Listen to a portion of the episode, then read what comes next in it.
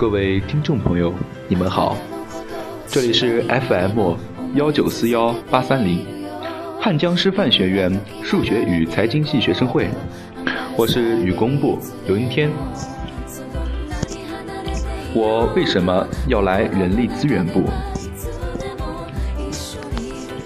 不知不觉，已经在人力资源部待了一个多月了。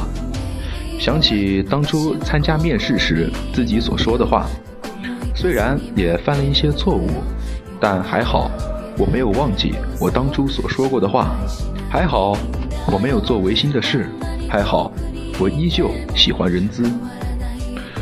我为什么要来人力资源部？这个问题让我回想起高一那年，那年的我偶然去刷高考吧。了解到了水里的硫化铝的故事，那时我被他的故事深深的震撼，我才知道这世上有这样执着的追梦者，这世上有这样独特气质的人。当时他报考的志愿是人力资源部，哪怕他与最初的梦想偏离，而那时的我却小心地将人力资源这几个字记在心上。我想，我以后也要学习这个专业，和吕爷学习的一样。但是意外的学习了数学，哪怕在高考出成绩之前，我信誓旦旦的想，我一定会在吕爷那所学校学习人力资源。可是人太固执、太自信，是会受到惩罚的。非常不甘心，非常懊恼，于是把自己交给命运。高考九个志愿，填了一个志愿，路上就读，不行就复读。来这里的一开始，我看到宣传板上印有人力资源部，我就指着他和我妈妈说我要进这个部门。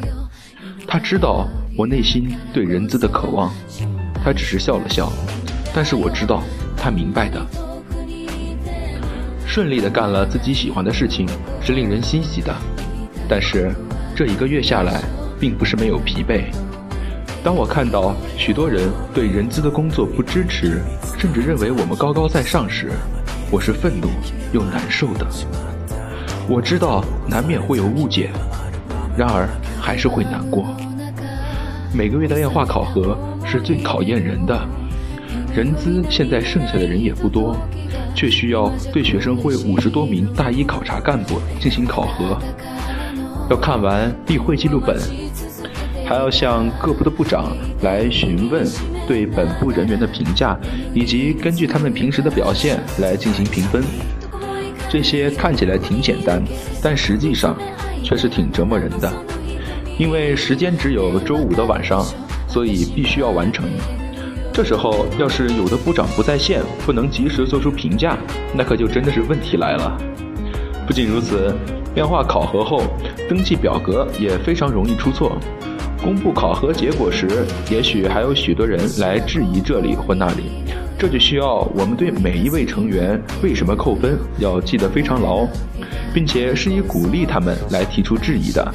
这些事看起来并没有什么，可是真正做起来的时候却非常吃力，也非常考验我们的耐心、细心以及观察能力。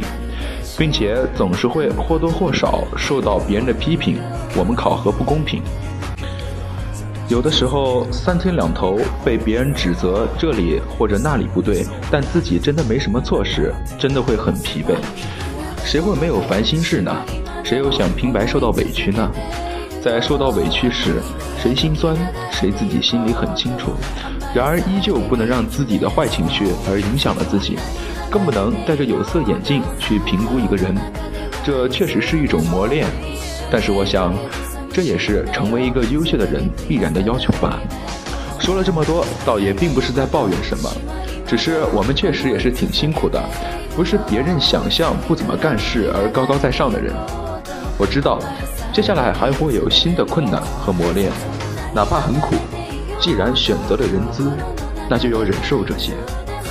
每个人都不想得罪别人，但是人资的工作难免会得罪人。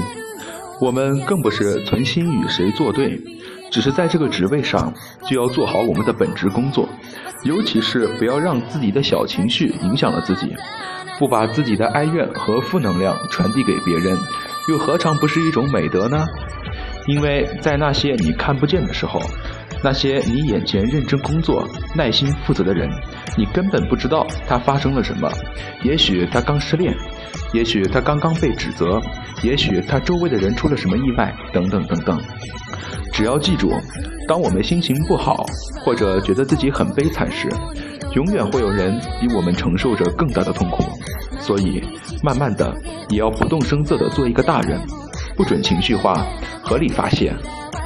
许多人都是平凡的，但是每个人都有自身的闪光点。善于挖掘出那些闪光点，说不定会改变一些人生的方向。做不了千里马。就希望努力做伯乐，不辜负那些人的才华，成就别人，未尝不是一种快乐。当然，这样的前提是我们要不断使自己丰富。自己不够优秀，又怎能期望自己所观察的人能够真正的实现价值呢？选择人资，其实是选择了一条自我丰富和成就他人的道路。时间还早，希望能好好走好这条路。不知道会在路途的哪个地方停下，但是每走一步，便会认真走好。